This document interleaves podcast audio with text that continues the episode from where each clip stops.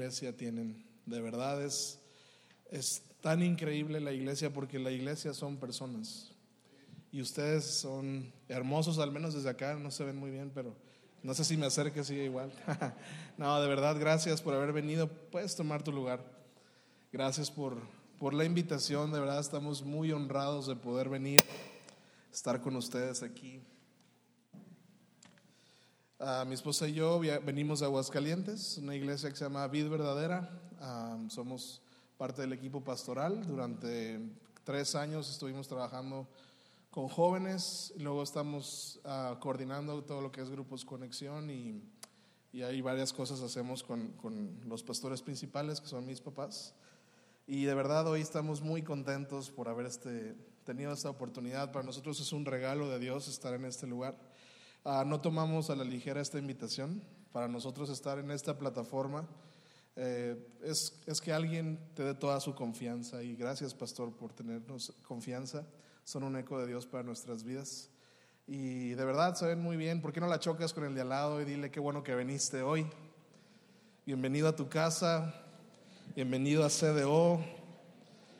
Ponte cómodo hoy, quítate los zapatos, no te creas, no te los quites porque quién sabe qué vaya a oler, pero seguro muy bien, pero mejor más al ratito en tu casa te los quitas. ¿Por qué no oramos? ¿Está bien si oramos? ¿Está bien si oramos para poner esto en manos de Dios? Acompáñame a orar. Padre, te damos gracias porque eh, más que un plan nuestro y un domingo más, es el día en que nos reunimos para escuchar tu voz. Padre, gracias Señor, porque no venimos aquí con la expectativa de escuchar a un hombre. Yo no soy el importante en este lugar, es tú Jesús. Padre, hoy no nos convoca una invitación a un predicador, nos convoca la presencia del Mesías en este lugar. Padre, yo te pido, Señor, que sea tu voz y no la mía. Señor, tú escribe la ley en nuestro corazón, tu palabra en nuestro corazón. Sé tú quien grabes el mensaje, Espíritu Santo. Hoy nos ponemos delante de ti, Señor, con un corazón abierto. Yo te pido que nos des oídos prestos para escuchar tu voz. Corazones, Señor, abiertos para que la semilla caiga Padre, y a su tiempo podamos dar el fruto. Gracias Jesús porque nos puedes convocar, Señor, con el amor, con la misericordia, con tu gracia, porque eres un Dios bueno, un Padre perfecto. Te doy gracias por cada persona que vino a este lugar, aun si hay alguno entre nosotros enfermo, que durante el mensaje tú sanes, Señor. Tú restaures, Padre. Te pido por cada persona que viene sin esperanza, que durante estos minutos tú le des esperanza, Espíritu de Dios. Te damos gracias porque todo esto lo haremos en tu nombre. Y te damos gracias en el nombre de Jesús. Y juntos decimos, amén. ¿Cuántos están listos hoy? Yo creo que hoy Dios ha puesto una palabra en mi corazón para ustedes. Uh, Dios los ama demasiado. Venimos desde Aguascalientes para recordarles, número uno, que Dios los ama y que Él está en este lugar. Y hoy he titulado el mensaje, si tú quieres tomar nota está bien, si no la quieres tomar, uh, tampoco vengas a saludarme al final. Nada, gracias. Este, si quieres tomar nota, el mensaje se llama agua, agua en vino. Agua en vino, ahí está en las pantallas. Y quisiera iniciar un poco antes de entrar de lleno en el tema. No sé si ustedes como yo vivimos en una sociedad donde las cosas pasan muy rápido, ¿no? Ah, yo hice un pequeño recuento de cómo la vida sucede hoy en día y cómo sucedía hace unos años. Y realmente hoy las cosas pasan bien rápido. Una cultura donde todo se acelera. Y te voy a poner un ejemplo. No sé, ¿a alguien le gusta aquí la pizza? ¿Ok? Si no te gusta la pizza, al final pasa, lloro por ti, que Dios expulse cualquier demonio que traigas por ahí. Ah, pues a mí la pizza me encanta. Y hace, no sé, 20 años tú querías una pizza, ibas a un lugar, eh, metías la masa, esperabas todo un proceso. Todavía si tú vas a un lugar italiano de esos rústicos, ¿cuánto se tarda una pizza? Media hora, 40 minutos. Estás oliendo así el jitomatito, el queso, alguien no desayunó acá, se te van a hacer jugos gástricos ahorita. Y de repente ya llegaba la pizza y te la comes en 40 segundos. Pero si tú quieres pizza hoy en día, puedes ir al Oxxo o una tiendita, agarras una de la marca que tú quieras para no hacer comercial, la metes al micro y en un minuto tienes tu pizza. ¿Sí o no? Rápido. Otro ejemplo. Ah, si tus papás, por ejemplo, fueron a la escuela o tuvieron la oportunidad de estudiar, pregúntales. Si les decían, oye, ah, para el lunes necesitamos una investigación sobre la Revolución Francesa, por ejemplo. ¿Sabes lo que hacían tus papás? Iban a la biblioteca, ¿ok? Tomaban un día, una tarde para ir a la biblioteca, iban a la recepción de la biblioteca, tomaban una, dejaban una ficha o algo así, quién sabe qué cosa era. Iban a buscar el libro, agarraban el libro, lo leían y luego empezaban a escribir lo que leían. Aunque no lo creas, no existía el copy-paste. Tu mano escribía. Jóvenes, sus manos escribían. Hoy en día, si tú te piden una investigación de la Revolución Francesa, jóvenes, ¿cuánto tiempo te lleva en Google? Escríbelo, ponle Revolución Francesa y te salen más de 1500 artículos. Un segundo, ¿no? Ah, y así.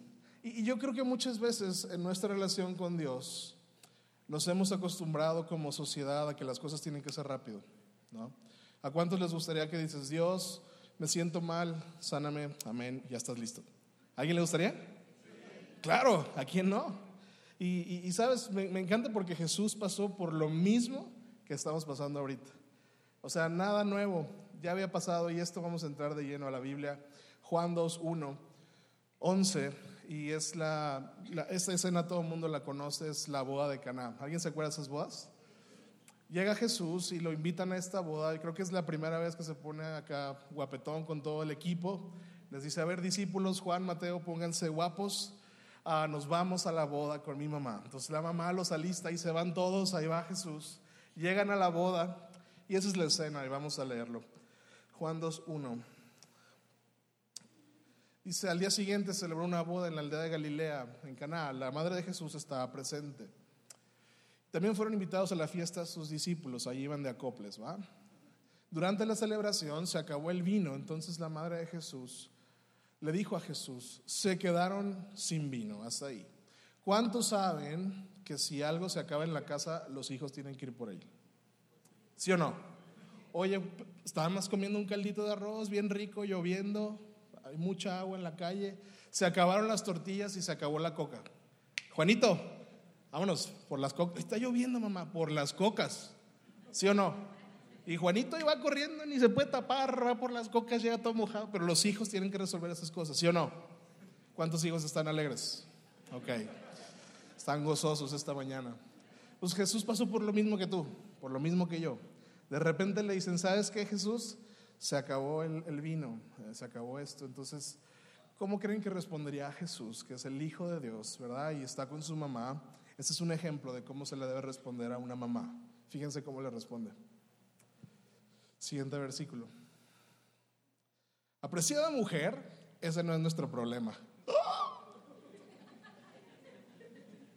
¿Qué? ¿Cuántos, ¿Cuántas mamás acá le gustaría que tu hijo te diga, Pepito, las tortillas, no hay vino?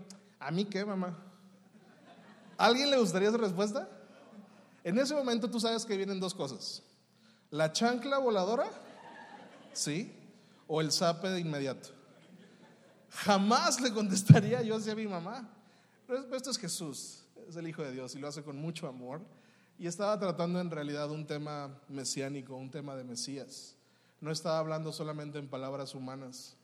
Pero qué miedo. O sea, yo me imagino que escuchó esto la mamá de Jesús. ¿Cuántos saben que si algo se te pierde en la casa, por ejemplo, y tu mamá te dice, te encargo por favor el cuaderno azul, me urge? Y tú le dices, mamá, es que ya lo busqué y no lo encuentro. ¿Alguien le ha pasado? Pero la mamá sabe dónde está. ¿Saben? Es- las mamás saben dónde está todo. Todo. Son por herencia proféticas, es broma. Pero a mí me ha pasado que decía, mamá, no lo encuentro. Ahí está, no lo encuentro. Que lo busques bien. Y puede que tu mamá esté en la planta baja y el libro está atrás de su cama, en tres plantas arriba, y tu mamá lo puede ver. Como este meme, por ejemplo. ¿Cuántos les ha pasado? No lo encuentro, mamá. No ¿Dónde estará? No lo encuentro. Fíjense bien esta imagen. Ahí viene, ahí viene. Vamos a contar 3, 2, 1. 3, 2, 1. Vámonos, ahí está. No lo encuentro, desde aquí lo estoy viendo. ¿Y, cómo le hace la mamá? Yo no sé cómo le hace, pero lo estoy viendo. Entonces yo imagino que de repente Jesús le dice esto y todo se tensa el momento, ¿no? Los discípulos están como, ¿qué le acabas de decir a tu mamá, Jesús, no? Yo me imagino la mirada de María. Me gusta meterme a mí así en la Biblia como me imagino que pasaría. Y fíjate lo que dice el versículo que estábamos leyendo. Apreciada mujer, ese no es nuestro problema. Todavía no ha llegado mi momento. Imagínate la cara que va a haber puesto María. Siguiente versículo. Sin embargo, su madre le dijo a sus sirvientes, hagan lo que les diga. O sea, María dijo, mira, pues no sé qué estás hablando, Jesús. Ahí te encargo el changarro, se acabó el chupe, tú te encargas. Pero es interesante, es interesante porque ah, esta escena nos pinta unos elementos y los elementos es, ah, se acabó el vino, no ha llegado mi momento, no ha llegado mi momento. Y fíjate esa respuesta, como Jesús la da cuando hay una necesidad, no ha llegado mi momento. ¿Qué, ¿Qué, te parecería a ti pedirle algo a Jesús? Decir, Jesús, hoy necesito esto en mi vida. Y la respuesta sea, no ha llegado mi momento. ¿A alguien le gustaría esa respuesta? No sé encantaría que digas, este es el momento, ahí te va, ¿no? Pero Jesús le dice, no ha llegado mi momento. Entonces, algo tenía que ver con un momento, el agua y el vino, porque no voy a leer toda la historia, pero al final ustedes la conocen. Si no la conoces, Jesús transforma y convierte el agua que se usaba para limpiar las manos y unas tinajas, y hay una enseñanza ahí, y al final del día algo se convierte en vino, ¿verdad? Y algo quería decir Jesús, porque dice, no ha llegado mi momento. ¿Por qué hablaba de momento si de lo que estaba hablando era de agua y vino? ¿Qué tendrá que ver un momento con transformar el agua en el vino? ¿Sabes? Y es interesante porque cuando tú ves un vaso de agua, ¿cuánto vale este vaso de agua? ¿Cuánto creen que valga? Un centavo, quizá. Te la darían gratis en la calle, ¿no? ¿Cuánto vale una botella de vino? ¿200 pesos? ¿100 pesos? Algo hay entre el agua y el vino que le da valor. Algo pasa para que esta botella tenga valor, porque sí contiene agua, pero ya no es agua. Ahora tiene valor. Y me encanta porque Jesús nos acepta tal y como somos cuando muchas veces sentimos que no valemos, cuando otros nos desprecian y pareciera que no tenemos valor. Pero aunque Él nos ama tal y como somos, Él no nos deja como nos encuentra. Él nos transforma, pero hay un proceso y algo tiene que pasar y esta mañana quiero hablarte de eso. Los procesos en manos de Jesús. Sé que han estado viendo una serie y vamos a continuar con el tema. Y después en Mateo 26, 18 y 19 vuelve a tocar el tema Jesús sobre esto. Entonces, el inicio de su ministerio, la primera cena que, que, se registra de Jesús, Jesús habla de un momento, agua y vino. Y ahora nos vamos a ir hasta el final de su ministerio. Ya pasaron tres años desde esa primera cena en la boda y ahora está en otra cena, ¿ok? Vamos a avanzar 30 años, perdón, tres años rápidamente en la vida de Jesús. Y fíjate lo que dice Mateo 26, 18 al 19. Al entrar en la ciudad les dijo Jesús, verán a cierto hombre, díganle, el maestro dice, mi tiempo ha llegado y comeré la cena de la Pascua con mis discípulos en tu casa. Ahora vuelve a hablar Jesús, saca el mismo tema, saca ah, lo, que se estaba refiriendo en las bodas de Caná, Jesús lo vuelve a poner sobre la mesa y en un momento inicial dice, mi tiempo no ha llegado, pero lo voy a hacer. Y como Jesús es bueno, Él suple la necesidad en el momento y la cosa se arregla así. Y, mágicamente todos tienen vino. Pero ahora llega Jesús y les dice, el milagro no era así. Ha llegado mi tiempo. Ahora sí es el tiempo. Ahora les voy a enseñar cómo se convertía el agua en el vino. Este sí es el momento. Ahora sí se los voy a enseñar. Ahora no es porque mi mamá me lo pida. Ahora es porque el Padre me lo está pidiendo a mí. Y llegamos a la escena de la, de la cena de Pascua. Le llamamos la Santa Cena. Es esa cena donde Jesús está básicamente diciendo, ha llegado mi momento, este es mi tiempo y voy a ser crucificado. Uno de ustedes me entregará y viene toda la escena de la traición de Jesús. Ahora, cuando tomamos la Santa Cena, y está bien, es un recordatorio de lo que Jesús hizo, ¿ok? Pero para mí más que un recordatorio, es una invitación a que seas parte del proceso de cómo Jesús convirtió agua en vino. No solamente es miren lo que pasó conmigo, sino miren lo que puede pasar con ustedes. Y Jesús prepara la escena y hace todo lo que ya sabemos, parte el pan, toma la copa. Y tú sabes quiero entrar un poco más de lleno, que para que haya vino entre un vaso de agua y una botella, entre muchas otras cosas, tiene que haber una vid, tiene que haber una uva, porque si no, no puedes pasar del agua al vino. Y lo que Jesús estaba haciendo al principio es, ok, lo necesitas, te lo voy a dar. Y no sé si a ustedes les ha pasado, pero al principio de mi relación con Jesús, yo veía cosas muy rápidas, porque no entendía cosas. Pero luego voy avanzando en Jesús y me doy cuenta que las cosas no son iguales y que el maestro me está enseñando una lección. Y una de esas lecciones que yo aprendí es que no puede haber vino si no hay una uva. Y cuando la uva va a ser procesada para hacerse vino, lleva mucho tiempo. No es algo inmediato. Pero me encanta porque Jesús sabía lo que iba a pasar. Jesús sabía que Él era la vid y su padre era el labrador. ¿okay? ¿Cuántos saben que la vid no rezonga? El labrador solamente llega, toma las uvas y hace lo que él tiene que hacer. Jesús dijo, yo soy la vid, ustedes son los pámpanos. Si están lejos de mí nada pueden hacer, pero aclaro una cosa, mi Padre es el labrador. En otras palabras, lo que Jesús quiere decir es, Él manda, Él decide, es su tiempo, es su plan, y haga lo que haga el Padre, es bueno.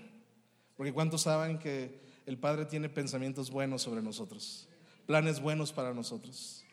Y Jesús les dice, ok, les voy a enseñar cómo se convierte el agua en vino. Y, y básicamente es el proceso de crucifixión. Básicamente es prepararse para su muerte. Y quiero hacer solamente una pregunta porque es, es la prueba más grande de Jesús. Es, es, el proceso más importante de Jesús. Son tres años preparándose para pasar de alguien que hacía milagros para convertirse él en el milagro. Son tres años de no solamente mostrar poder, sino ahora mostrar misericordia y gracia a través de su muerte. Y quiero preguntarte esto. Vamos a hacer un ejercicio muy sencillo. Yo voy a poner dos palabras. Una palabra es hormiga y otra palabra es elefante, ¿ok? Y ustedes me van a responder en qué tamaño les gustaría lo que les voy a decir. Por ejemplo, te voy a decir a un millón, no, te voy a decir dinero. ¿En qué tamaño te gustaría? Ok, yo te voy a decir a tormentas. Ok, te voy a decir a enfermedad. Ok, abundancia. Ok, a pruebas. Fe. Ese es el problema. Queremos pruebas pequeñas para tener una fe grande. Cuando el poder de Jesús se perfecciona en las pruebas. En otras palabras, Pablo lo dice mejor. Pablo lo dice mejor. Dice, tu poder se perfecciona en mi debilidad. El problema es que muchas veces no queremos ser llevados a debilidad porque no confiamos en Jesús. Pero cuando decimos, tú mandas, el Padre sabe lo que debe hacer. Y a veces podemos pensar, ah, ¿qué estará pasando en mi vida? No entiendo este proceso, no sé qué es lo que está pasando. Pero lo que está haciendo el maestro es decir, te voy a llevar a debilidad para que puedas conocer mi poder. Porque si lo hubiera hecho al inicio, ¿qué está pasando? Pero cuando vas caminando con Jesús, cuando vas conociendo el corazón de Jesús, te das cuenta que muchas veces las pruebas solo son el medio para que tú conozcas su gloria. Pero entonces llega una, de momento llega una prueba, llega una enfermedad, llega escasez, llega una división y es, ¿por qué? Y la respuesta del labrador es, para que me conozcas. Y casi siempre nos quejamos de lo que Dios está por hacer en nuestras vidas. ¿Ustedes se imaginan una uva quejándose? Suéltame, déjame. No, La uva jamás se queja. La Biblia dice que Jesús fue a la muerte como un cordero. Dice que no abrió su boca. No salió una sola palabra de su boca, porque él sabía quién estaba trabajando con él. Cuando tú sabes quién trabaja contigo, no te puedes quejar. Lo único que puede salir es gratitud y puede salir paciencia, porque la prueba de nuestra fe es la paciencia. Paciencia. Fíjate cómo Pablo lo dice y lo quiero enmarcar nuevamente. Segunda de Corintios 12, 7 al 10.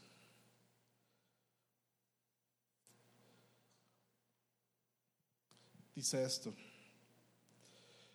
Aun cuando he recibido de Dios revelaciones tan maravillosas, así que para impedir que se me volviera, yo me volviera orgulloso, se me dio una espina en mi carne un mensajero de Satanás para atormentarme e impedir que me volviera orgulloso.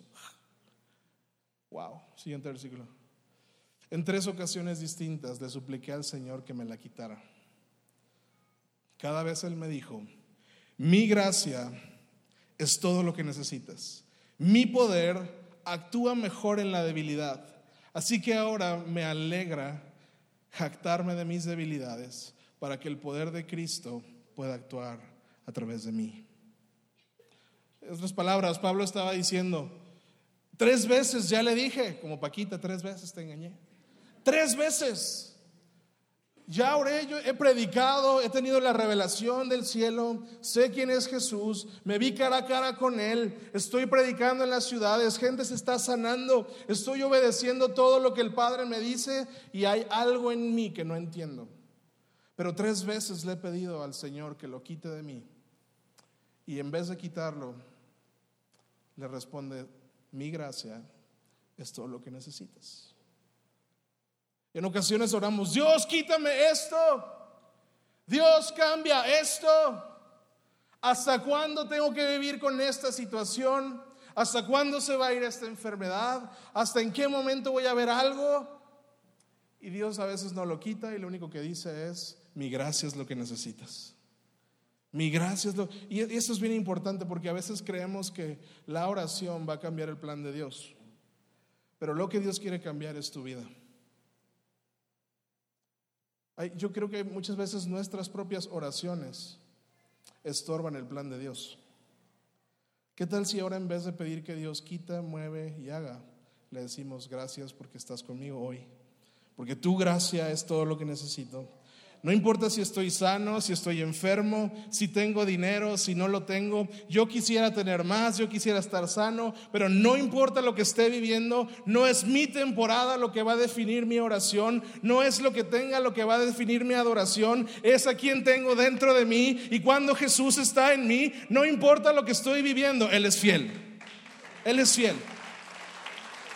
Una oración de fe sin importar lo que estoy viviendo, yo voy a adorar a Jesús. Y los estudiosos de este libro, este año me he metido un poquito más en teología, y dicen que lo que Pablo tenía, una de las interpretaciones, y me gusta mucho, es que era un dolor fuerte en su espalda. Y lo que hacía este dolor, básicamente era esto, encorvar a Pablo. Y cuando estás encorvado, estás más cerca del piso. Cuando finalmente ya no puedes caminar, caes de rodillas. Y cuando estás de rodillas, estás vulnerable. Y cuando estás vulnerable, estás débil. Pero cuando estás débil, su poder te vuelve a levantar. Por eso Pablo se volvía a levantar. Cada vez que llegaba Satanás y cada vez que algo pasaba en su espalda, yo quiero creer que lo llevaba a las rodillas. Y cuando Satanás pensaba que lo estaba llevando al suelo, lo estaba llevando a la presencia de Jesús. Y algo pasaba y se volvía a levantar Pablo otra vez. No tengas miedo si algo ha estado pasando en tu vida y Dios no lo ha quitado. Si te sientes débil, si te sientes solo, no estás solo, sigue confiando en Dios porque Él te va a levantar otra vez. Su poder se perfecciona en nuestra debilidad. Me gusta orar como Jesús. Jesús dijo, Padre, pasa de mí esta copa, por favor. Yo no quiero pasar por esto. No me gusta. Sé lo que viene. Sé lo que va a pasar. Porque sabes que Jesús conoce el futuro. Y a Jesús no le espanta lo que pueda pasar en el futuro, pero él sabía lo que iba a pasar. Toda la ira de, del Padre iba a venir sobre él mismo. No solamente eran los golpes humanos, era toda la ira, toda la ira del pecado del Padre. Iba a venir sobre Jesús de un solo golpe. Por eso le dijo, yo no quiero beber esta copa, pero no se haga mi voluntad, sino la tuya. Jesús sabía reconocer que en su debilidad el Padre iba a hacer algo mucho más grande que solamente un asesinato. Y llegamos a la última escena. Y ese, es, mi corazón. Eso es lo que Dios puso en mi corazón. Esta última escena donde Jesús les dijo, no es mi momento, ahora es mi momento. No quiero tomar esa copa, pero hágase tu voluntad. Y Jesús toma la copa y entrega su vida por ti, por mí, por cada persona que ha pecado en la tierra. Jesús entregó su vida para darle salvación. ¿Y qué es lo que pasa? Está en, está en la cruz, ya lo golpearon, ya lo están asesinando. La vid se está convirtiendo en jugo. La sangre del cordero está derramándose en la cruz a favor de ti y de mí.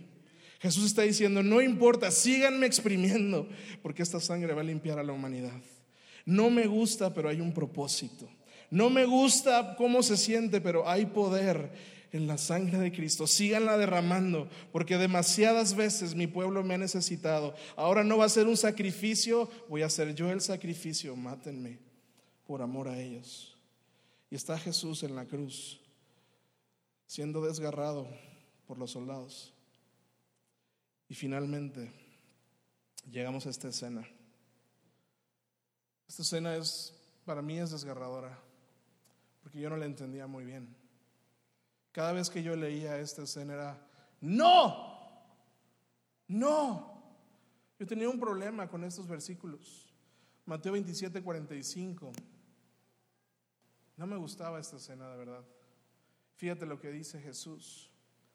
Lema, Elí, Elí, lema sabactani. Quizás son las palabras, las últimas palabras de las últimas palabras de Jesús. Elí, Elí, lema sabactani. Y cuando yo leía la traducción directa al español, yo decía, no, porque lo que dice en el español directo es, Padre, ¿por qué me has desamparado?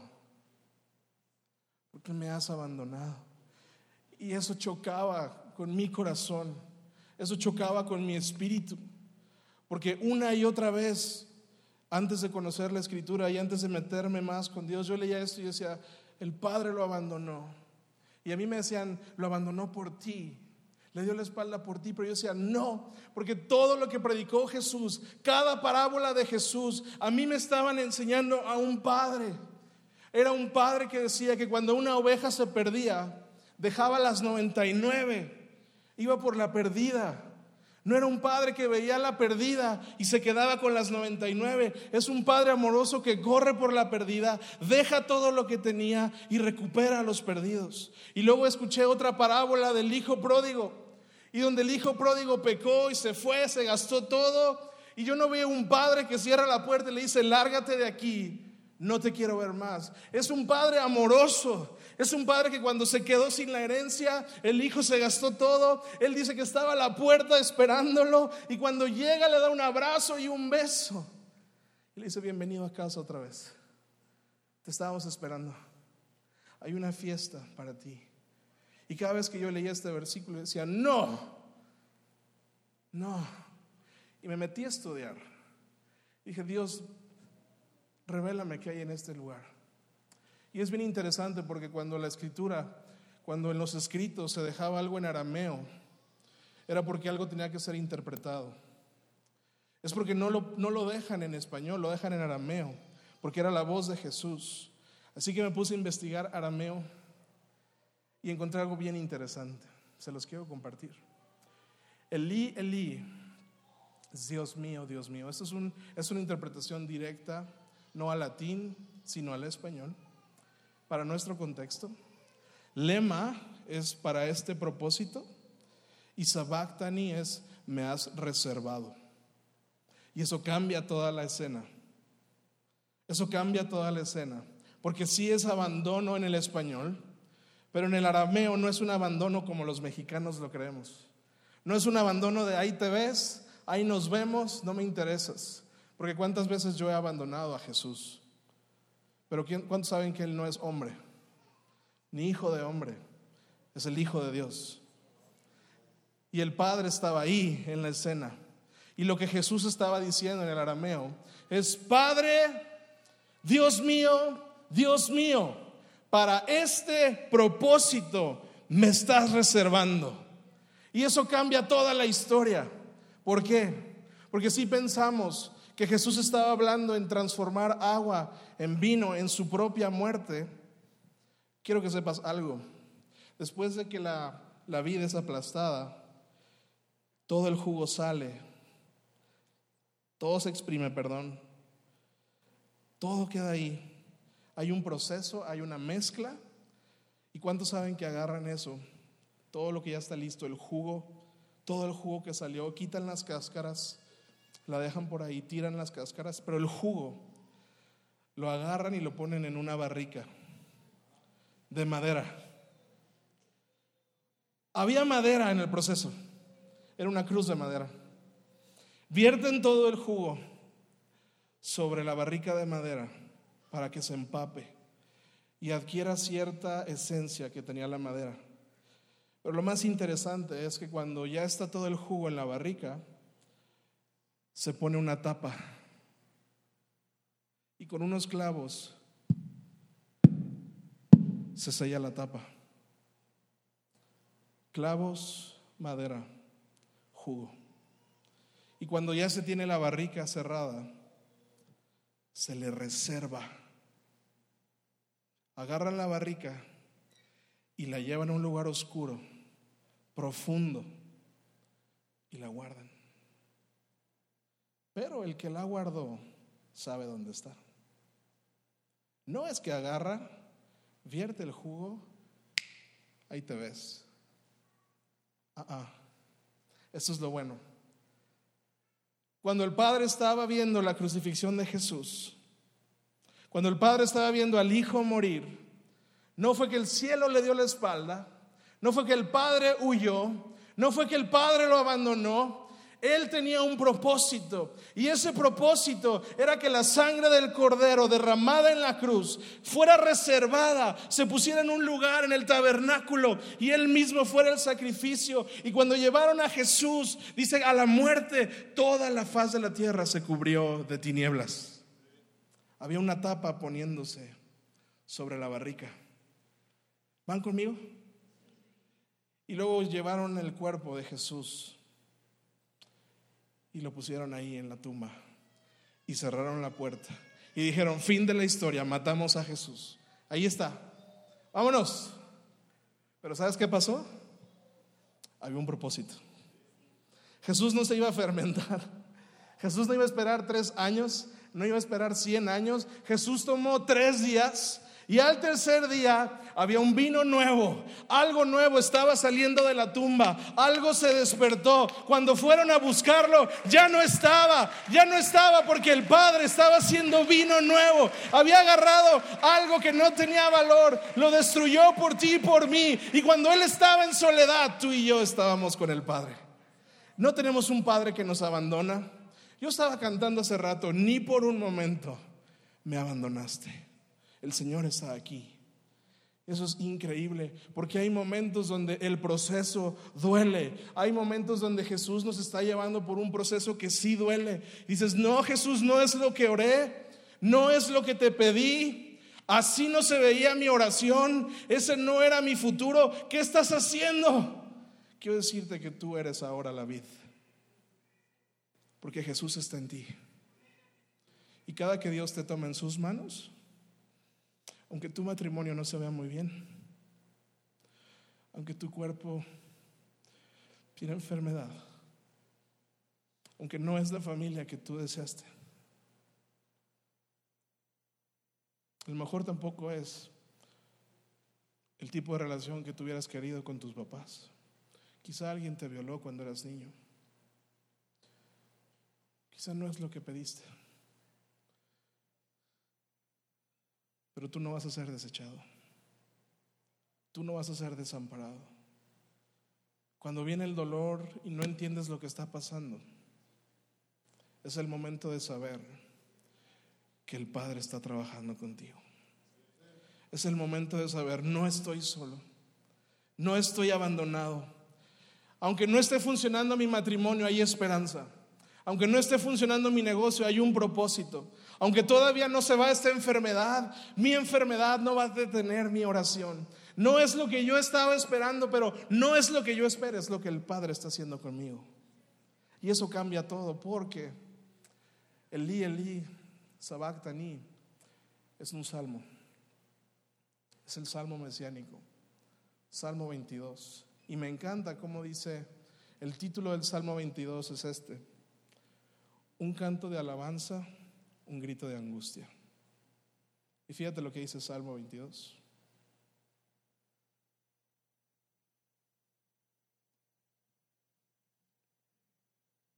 Jesús estaba en la cruz. Es lo último que exhala. Ya no hay más, ya no se puede hacer más. Salmo 22 dice esto, Dios mío, Dios mío, ¿por qué me has abandonado? ¿Por qué estás tan lejos cuando gimo por ayuda?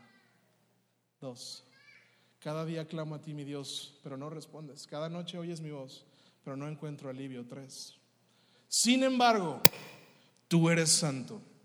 Estás entronado en las alabanzas de Israel. Cuatro. Nuestros antepasados confiaron en ti y los rescataste. Clamaron a ti y los salvaste. Confiaron en ti y nunca fueron avergonzados. Pero yo soy un gusano. David está escribiendo. Y David como humano reconoce estos momentos donde no sabemos por qué pasan las cosas. Y a veces tenemos momentos como creyentes donde, ah, ah, sí o no, todo bien, pero luego todo mal. Todo bien, pero luego todo mal. ¿Qué está pasando, Dios? Pero me encanta que Jesús, en su peor momento, cuando no había nada más que decir, no estaba soltando una queja, estaba soltando un salmo de adoración.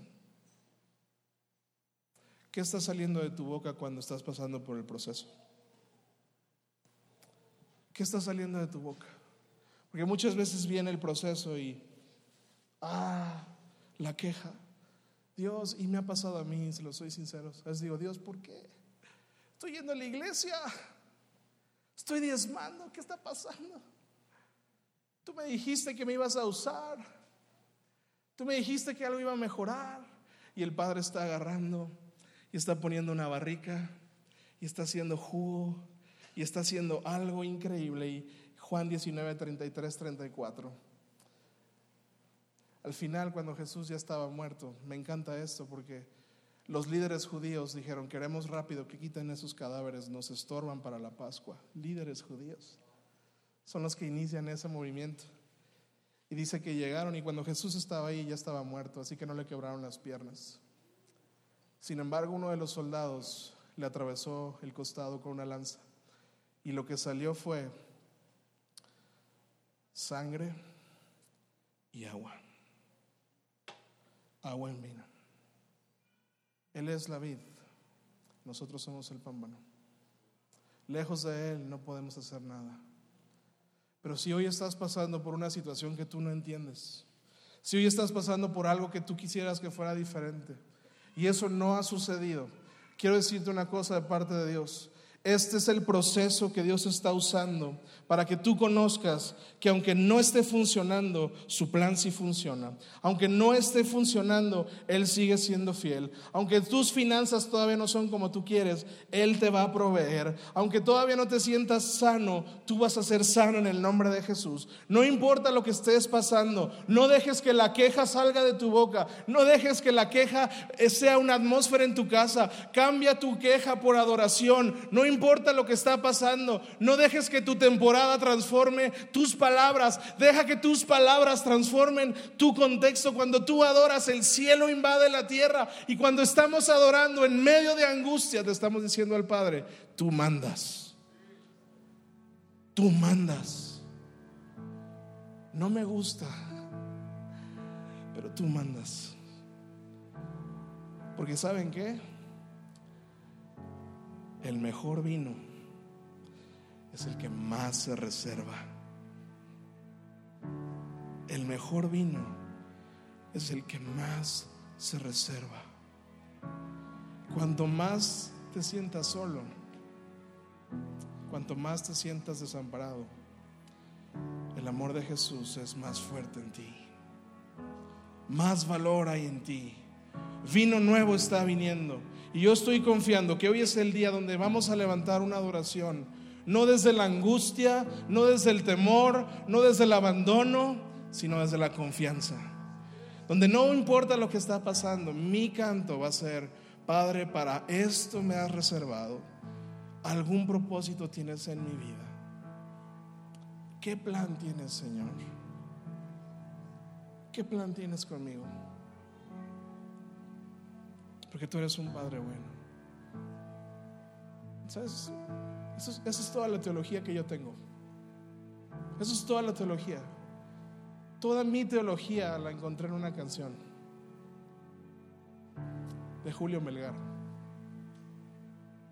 Para mí ese hombre, no sé si alguien lo conoce aquí, pero para mí Julio ah, es un héroe.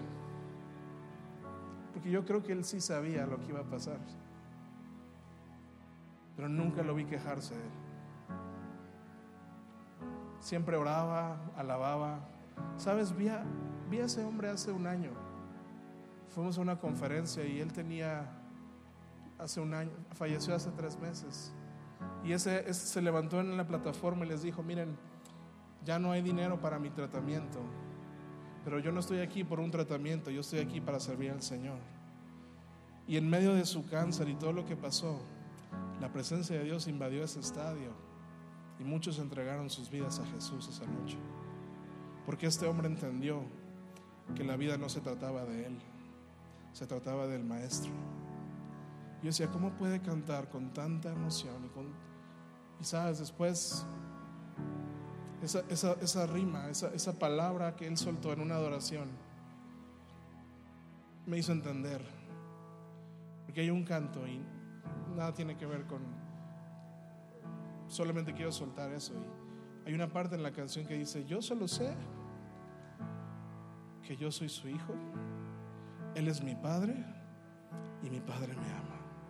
Eso es todo lo que yo... Eso. Yo empecé a cantar esa canción y esas palabras vinieron tan fuertes a mi cabeza. Y dice, yo solo sé que yo soy tu hijo, tú eres mi padre y mi padre me ama. Y yo decía, otra vez, yo solo sé que yo soy tu hijo.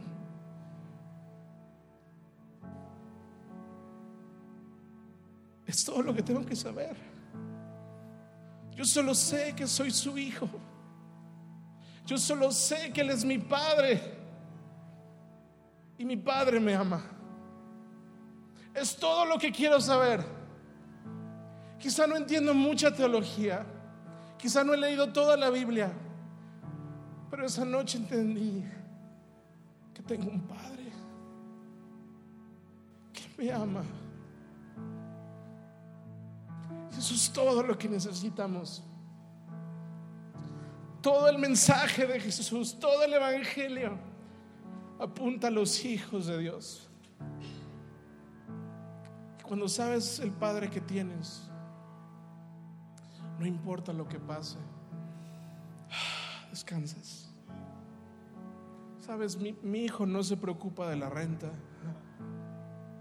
Mi hijo no se preocupa de si tengo dinero o no. Él me dice, papi, quiero desayunar. Ven, hijo. Él no sabe cuánto traigo en la cartera. Él no lo sabe, pero sabe que soy su padre y lo amo. Por eso cada vez que Él venga yo voy a tener algo para Él. No necesita conocer mis finanzas, no es contador público, no sabe nada de impuestos, Él no sabe todo lo que yo hago, pero me conoce. ¿Cuánto necesitamos conocer al Padre? Porque cuando conocemos al Padre, vino nuevo hay en nuestro corazón. Vino nuevo. Termino con esto. Como en los hijos Dios nos revela su amor, ¿no? Tantos años de estudiar y nunca lo entendí así. Un día vino mi hija y tenía una presentación en la iglesia. Y me dijo, papá, me voy a presentar en la iglesia y estamos haciendo un casting para una alabanza y lo que sea para entrar al coro a una noche de talentos. Y me dice mi hija, papá, después de varios días de haberlo intentado, me dijo, papi, ya no quiero participar. Yo no quiero ir a la iglesia. Le dije, ¿por qué, hija? Te voy a decir algo, papá. Va a haber, va a haber un juez, uno o dos jueces, nos van a calificar y sabes que hay gente que lo hace mejor que yo. Pues ya tiene siete años. Entonces dice, ahí él canta más bonito, ella canta más bonito. ¿Yo para qué voy? Híjole, no sabes cómo me sentí. Yo soy líder de la alabanza. Mi propia hija no quiere ir. ¡Qué fracaso! ¿Cuántos se sentirían fracasados aquí? Gracias por su apoyo. Yo, hija, y solamente hubo una voz del Espíritu Santo en mi corazón. No sabía qué decirle, pero Jesús trajo las palabras indicadas. Porque sabes que Jesús me habló a través de mi hija. Las palabras más dulces que yo he escuchado en toda mi vida. Y me dijo, dile esto, tú vas a ser el juez. Entonces llegué con mi hija y le dije, ven, tengo un secreto que darte, siéntate aquí conmigo. ¿Estás nerviosa? Sí, papi. ¿Tienes miedo? Sí, papi. ¿Te da vergüenza? Sí, papi. Ok, tengo un secreto que darte. ¿Sabes quién va a ser el juez? No, no sé. Soy yo. ¿Tú? ¿Tú vas a ser el juez? Yo voy, papi. Yo voy, papi. Llévame. Ah, perdón por ser tan emocionalista. Pero yo tenía tanto miedo de que Dios me juzgara. Cuando vi la cara de mi hija, Dios me dijo, es que es lo mismo contigo. Tienes miedo porque crees que yo te juzgo. Pero soy tu papá. Soy tu papá. ¿De qué tienes vergüenza? ¿Crees que no lo has logrado? ¿No estás a la altura de tu llamado? ¿No has hecho lo que te pedí? ¿Te sientes menos con los demás? Soy tu padre. No importa cómo lo hagas. Estoy feliz. Para mí tú eres la mejor. Porque los demás no me importan, me importas tú. ¿Y sabes qué? Sí soltó un chorro de gallos. Sí. Pero le puse 10. Tomen eso los demás. Porque es mi hija. Uy, qué injusto. No, se llama gracia. Porque cuando tú y yo no nos merecíamos nada, cuando tú y yo estábamos perdidos, cuando tú y yo éramos un fracaso, cuando no hicimos lo que el Padre nos dijo, cuando algo salió mal, cuando desobedeciste, cada vez que te equivocaste y te dio vergüenza y te merecías un castigo, hubo alguien que tomó tu lugar en la cruz y ahora cada vez que Jesús está en nosotros y el Padre nos ve, Él ve a Jesús en ti.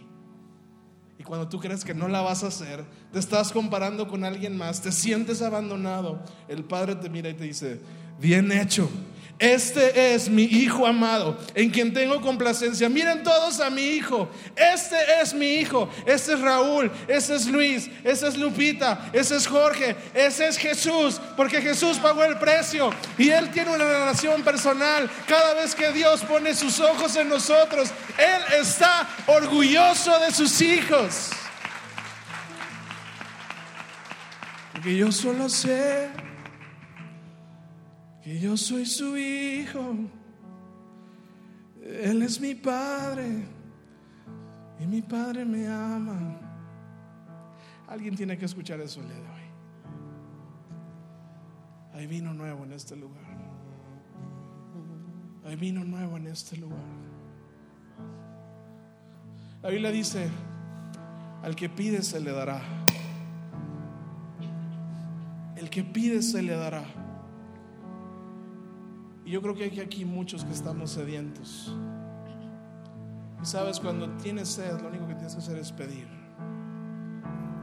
Y no vas a dar, porque esta es una posición de dar. Pero cuando recibes, la mano se pone así.